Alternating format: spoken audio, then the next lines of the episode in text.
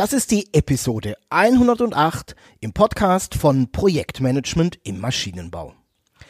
EMV, das ist doch schwarze Magie, Voodoo, Zauberkunst. Richtig? Nein, komplett falsch.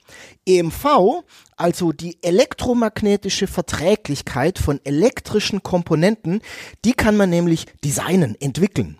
Zumindest behauptet das Martina Kreuz, die ich mir als Gast für die heutige Episode eingeladen habe. Ich muss gestehen, dass für mich als Maschinenbauingenieur das Thema EMV schon etwas ist, was mir nicht wirklich unbedingt nahe liegt. Ganz anders ist das bei Martina, die sich schon viele, viele Jahre damit beschäftigt und mittlerweile eine wirkliche Expertin auf dem Gebiet ist. In meinem Gespräch mit Martina Kreuz erfährst du, was EMV eigentlich ist, also was dahinter steckt und welche Bereiche dazugehört und auch warum das kein Voodoo ist und wie du in deinen Projekten vorgehen kannst, um das Thema EMV eben aktiv anzugehen. Wer beteiligt sein sollte und vor allem wann, sodass sich für dich die EMV nicht zu einem Problem entwickelt.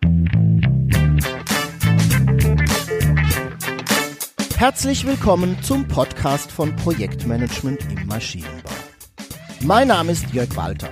Ich bin Projektleiter, Berater, Trainer und Coach für Projekte im Maschinenbau. Dieser Podcast ist für all diejenigen, die ihre Engineering-Projekte zum Erfolg führen wollen. Die wissen wollen, wie professionelles Projektmanagement funktioniert und für die, die mit ihrer Karriere als Projektleiter so richtig durchstarten wollen. Egal ob du Projektleiter, Teamleiter oder Entwicklungsleiter, Mitarbeiter im Projektbüro oder Unternehmer bist, in diesem Podcast erfährst du, was es braucht, um Projekte erfolgreich abzuschließen, Termine und Budgets einzuhalten und natürlich dein Projektteam zu führen. Lass uns gemeinsam erfolgreich sein.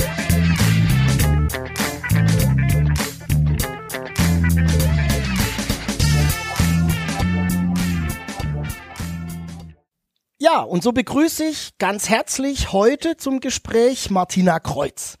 Martina ist eine ausgewiesene Expertin für das ganze Thema EMV und sie hat über viele Jahre hinweg bei der IAV den Bereich EMV aufgebaut und vertreten und war da immer erste Ansprechpartnerin für interne und externe Kunden. Und seit einiger Zeit ist sie nun selbstständig als Expertin für EMV unterwegs und unterstützt sowohl Unternehmen als auch Projektteams dabei, zum einen ja mit ihren EMV-Problemen klarzukommen und die zu lösen und zum anderen es aber auch gar nicht so weit kommen zu lassen, dass da Probleme auftreten. Als Martina und ich uns kennengelernt haben und dazu ins Gespräch gekommen sind, dachte ich mir, naja, das müssen wir unbedingt mal ein bisschen ausführlicher im Podcast diskutieren. Und jetzt haben wir es geschafft. Sie ist da. Liebe Martina, herzlich willkommen hier im Podcast. Hallo Jörg, herzlichen Dank für die Einladung. Ja, freut mich, dass es geklappt hat.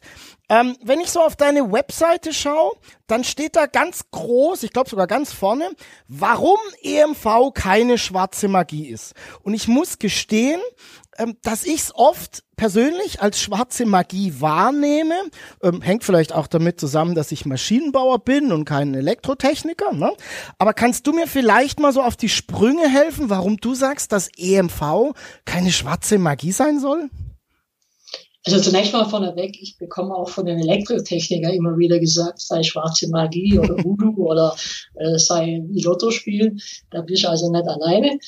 Ähm, da bist du in guter Gesellschaft. Gut. Aber, aber ja, warum ist EMV keine schwarze Magie? Das ist ganz einfach. Ähm, EMV ist nur Physik. Okay, ich gebe zu, äh, nicht immer eine ganz einfache. Mhm. Ähm, aber es ist im Prinzip nur Physik und Elektrotechnik und wenn man sich mit Strom und Spannung auskennt, dann kann man im Prinzip auch EMV erklären und äh, sich damit auseinandersetzen. Wir wissen, das Problem bei der EMV in Anführungszeichen Problem ist ähm, die Art und Weise, wie EMV vermittelt wird. Mhm. Ja, das ist, fängt schon an den Hochschulen an. Ähm, da genauso ist es auch, wenn man Bücher liest. Es gibt unheimlich viel gute Bücher, sehr gute Bücher zur EMV sogar. Mhm. Aber immer, immer dann, wenn man die liest oder wenn man irgendwelche Vorlesungen an der Hochschule hört, dann wird es mega kompliziert dargestellt. Hintergrund ist einfach, wenn, weil die natürlich alle den Anspruch haben, äh, wirklich auch das letzte, hinterste Quäntchen von der EMV erklären zu wollen. Mhm. Und dann wird es tatsächlich kompliziert. Okay. Wenn ich wirklich diese 100 Prozent erklären will, dann wird es wirklich kompliziert. Und dann passiert nämlich Folgendes, dann, wird, äh, dann wird die, die Maxwell'schen Gleichungen, die werden hoch und runter dekliniert und dann äh, Integrale, Differentiale und Matrizen rauf und runter und, äh, und da steigt früher oder später ja. fast jeder dann aus. Okay. Und ähm, Tatsächlich ist es aber so, für 90 Prozent oder teilweise sogar, vielleicht wahrscheinlich sogar mehr wie 90 Prozent für alle ENV-Anwendungen brauche ich diese komplizierten Dinge gar nicht. Okay. Ähm, klar, wenn ich wirklich alles erklären will, dann brauche ich es, aber im Normalfall brauche ich es nicht. Also ja. ähm, ich kriege zum Beispiel in meinen, in meinen Seminaren, äh, sehe ich immer wieder ganz große Augen, wenn ich äh, den Leuten erkläre, was alles man nur mit dem Ohmschen Gesetz erklären kann. Okay. Das ist verdammt viel. Ich, ich mag nochmal vorne einhaken, Martina, wo du gesagt hast, es ist nur Physik. Und jetzt, jetzt habe ich aber so, also ich habe immer diesen, diesen Eindruck von diesem ganzen Thema EMV und deswegen, das verbinde ich mit diesem Begriff schwarze Magie es ist nicht vorhersagbar. Also wir tun irgendwas und während ich tue, also eine Schaltung entwickle oder irgendwas in der Art, ähm, kann ich nicht vorhersagen, wie sich diese Schaltung dann später in bestimmten Bereichen in der EMV verhalten wird. Das ist das, was ich mit dem Begriff schwarze Magie verbinde. Und das ist das, was mir meine Entwickler in den Projekten auch immer kommunizieren. Wenn du jetzt sagst, es ist nur Physik, vielleicht, wenn man sie ins Extreme treibt, komplizierte Physik ne, und auch komplizierte Mathematik dann dahinter. Aber mhm. dann würdest du ja sagen, ähm, dass da schon eine Vorhersagbarkeit gegeben ist. Ist das richtig? Das ist richtig. Also ich, okay. ich sage zum Beispiel auch, dass ich äh, mein, zu meinen Kunden, äh, wenn ihr zu mir kommt, ich verspreche euch, dass in etwa 80 Prozent aller Fälle äh, oder 80 Prozent aller Rekursionsschleifen ich verhindern kann. Okay. Ähm, das hängt stark damit zusammen, weil eben dieses, dieser Glaubenssatz mhm. in der Welt ist, EMV sei schwarze Magie, EMV könne man nicht entwickeln, könne man nicht vorhersagen. Okay. Und das hat dann den elementaren Fehler zur Folge, der dann in Folge alles andere dann auslöst, nämlich das, das heißt, okay, ich kann es nicht entwickeln, ich kann es nicht äh, vorhersagen. Also kümmere mich erstmal um das Thema EMV gar nicht und zwar so lange nicht, bis eine erste Hardware auf dem Tisch liegt. Mhm, genau. Und dann nehme ich die Hardware und gehe irgendwo in ein Labor und dann messe ich mal und dann schaue ich mal, was rauskommt. Genau. Dann geht's in Minimum drei Viertel, eher mehr Fälle geht's schief. Ja, klar, weil ich mich vorher nicht drum gekümmert habe, ne? Wäre genau. wäre eigentlich Zufall, wenn es passt. Genau, ja. genau. Okay. Und äh, da ist eben, dass ich sage, okay, die EMV, das ist ein Thema wie jedes andere in der, in der Entwicklung auch. Ähm, das muss ich ganz vorne anfangen. Ja. Ich kann mit der EMV anfangen, wenn ich mir die ersten Überlegungen zum neuen Produkt mache. Ich sollte spätestens anfangen in der Konzeptphase. Ja. Okay. Und wenn ich, wenn ich dann da immer, und da brauche ich am Anfang gar nicht viel, das sind kleine Schritte, und, die, und das mache ich dann immer iterativ während, dem, während dem Entwicklungsprozess weiter. In Summe am Ende deutlich weniger Aufwand, wie wenn ich hin zu 25 Rekursionen treibe. Vielleicht mhm. jetzt ein bisschen, aber, ähm, aber in Summe auf jeden Fall weniger Aufwand. Nur ich muss es halt von Anfang an rein entwickeln, wie alles andere auch. Ja. Das andere ich auch ja, klar. Jetzt sind wir gerade schon sehr tief reingestiegen. Ähm, lass uns vielleicht einfach nochmal, auch dass ich Klarheit habe, diesen Begriff EMV klären und ich habe auch immer noch den zweiten Begriff EMC ähm, äh, da so rumschweben. EMV heißt?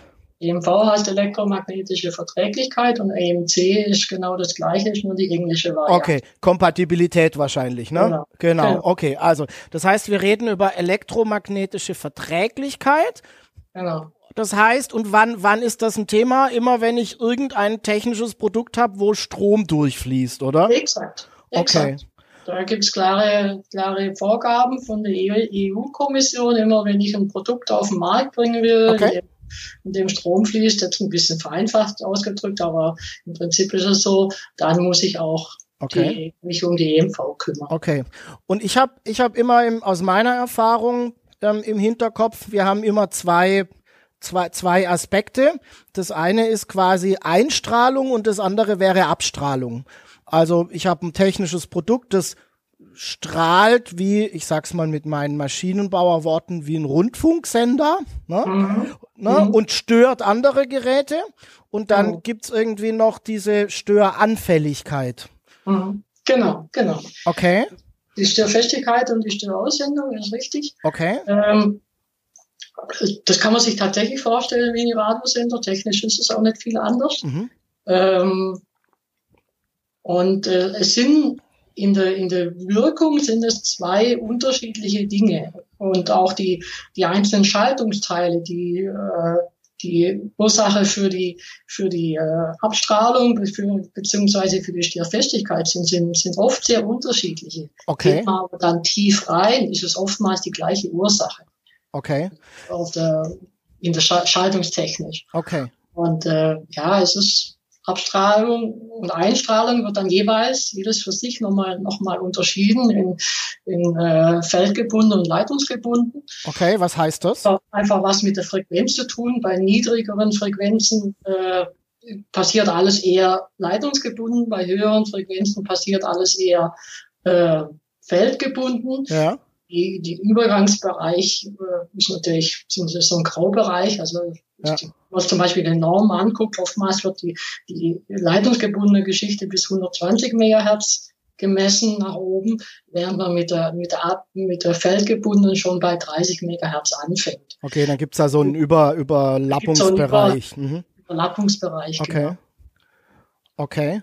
Ähm, was heißt Leitungsgebunden? Also leitungsgebunden und feldgebunden sind tatsächlich nur Frequenzbereiche oder oder sind also leitungsgebunden heißt wirklich die die die Störung breitet sich über über eine, über eine Kupferverbindung, okay. Aluverbindung, ein Kabel. Über ein Kabel, ne? Oder Kabelverbindungen. Leiterbahn ja. der, auf der Leiterplatte okay. oder wie auch immer. Also wirklich, es bleibt, es bleibt auf dem, auf dem Pfad. Okay. Ähm, das ist, das heißt leitungsgebunden und, und feldgebunden ist halt quasi, quasi eine Antenne. In dem Moment, ja. wo es auf eine Antenne geht und sich die, die, die Welle, äh, wie beim, wie beim Rundfunk, die ja. Welle von der Antenne ablöst und dann durch, die, durch okay. den freien Raum geht. Okay. Und jetzt hast du gerade gesagt, ähm, äh, Abstrahlung und Einstrahlung sind unterschiedliche Mechanismen, sind vermutlich, sind auch manchmal auch, wenn ich jetzt eine Hardware angucke, an unterschiedlichen, also sind unterschiedliche Orte auf der Hardware betroffen. Das heißt, wenn ich eine Hardware entwickle, dann wenn und es und und wir machen das, was du eben so skizziert hast. Ich kümmere mich früh um die EMV. Ne? Dann habe ich eigentlich zwei Aspekte zu betrachten. Ich muss ähm, Einstrahlung und Abstrahlung betrachten und die haben vielleicht was miteinander zu tun, aber nicht zwingend.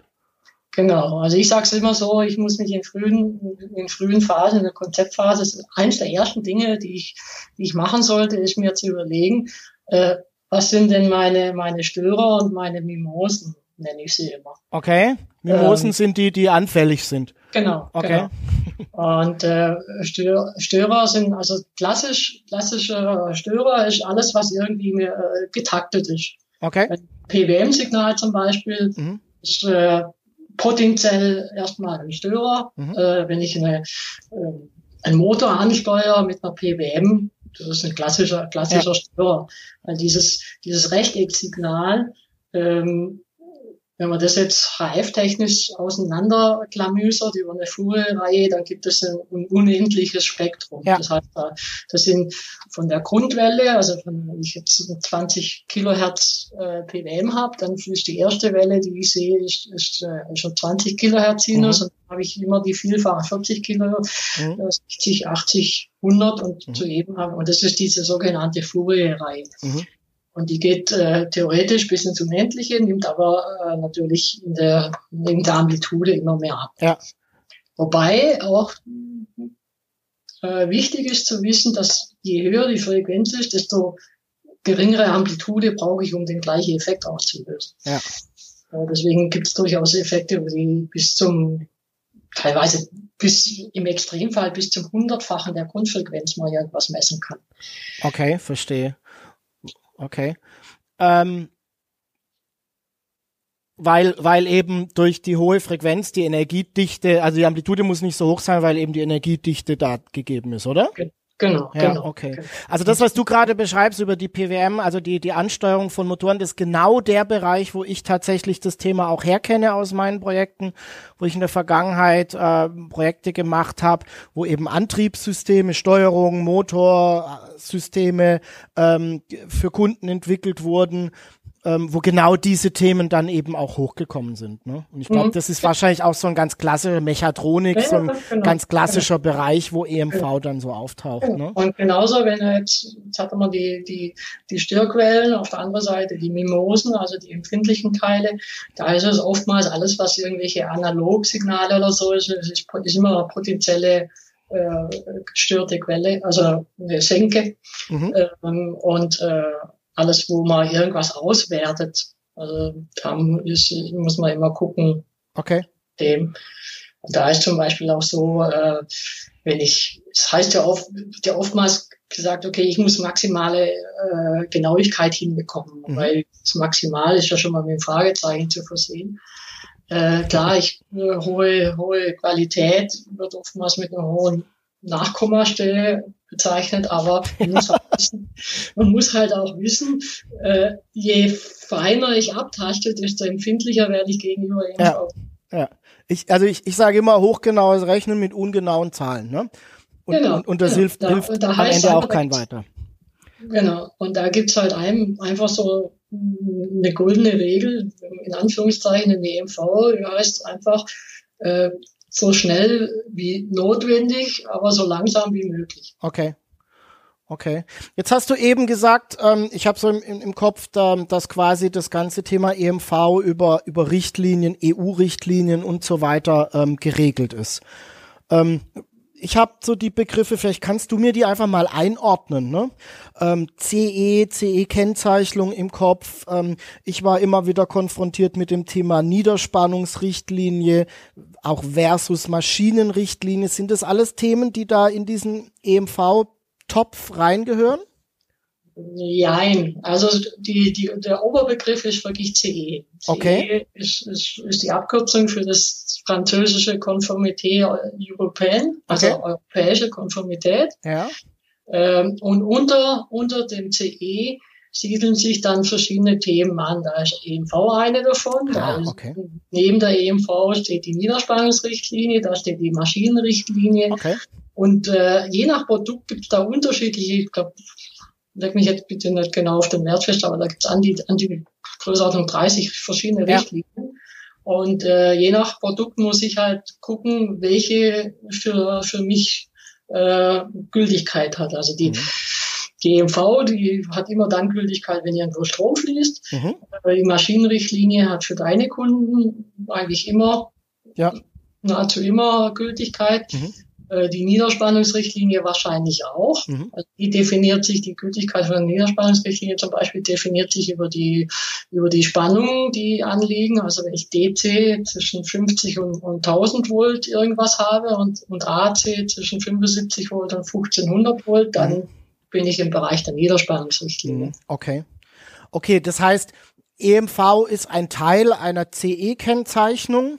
Korrekt. Ne? Und Maschinenrichtlinien und Niederspannungsrichtlinien, je nachdem, was da gilt, ähm, sind dann ebenfalls Teile der CE-Kennzeichnung. Korrekt. Okay. Das war der erste Teil meines Gespräches mit Martina Kreuz und gleichzeitig die Episode 108 im Podcast von Projektmanagement im Maschinenbau. Die Show Notes dieser Episode findest du unter projektmanagement-maschinenbau.de slash pmmb 108 und den zweiten Teil des Gesprächs kannst du dann in der nächsten Episode anhören. Vielen Dank, dass du diese Episode des Podcasts von Projektmanagement im Maschinenbau angehört hast. Um keine weitere Episode zu verpassen, abonniere doch einfach den Podcast auf Apple Podcasts, Spotify oder Google Podcasts. Um so richtig auf dem Laufenden zu bleiben, werde einfach Teil der Community. Ich versorge dich regelmäßig mit Tipps zusätzlichen Informationen und Neuigkeiten. Du erfährst alles zuerst. Gehe einfach auf projektmanagement-maschinenbau.de slash community und trage dich ein. Dort findest du auch den Zugang zur Online-Bibliothek von Projektmanagement im Maschinenbau, in der du jede Menge Vorlagen, Checklisten und Tools findest. Ich freue mich, dass du mit dabei bist. Lass uns gemeinsam erfolgreich sein dein Jörg Walter.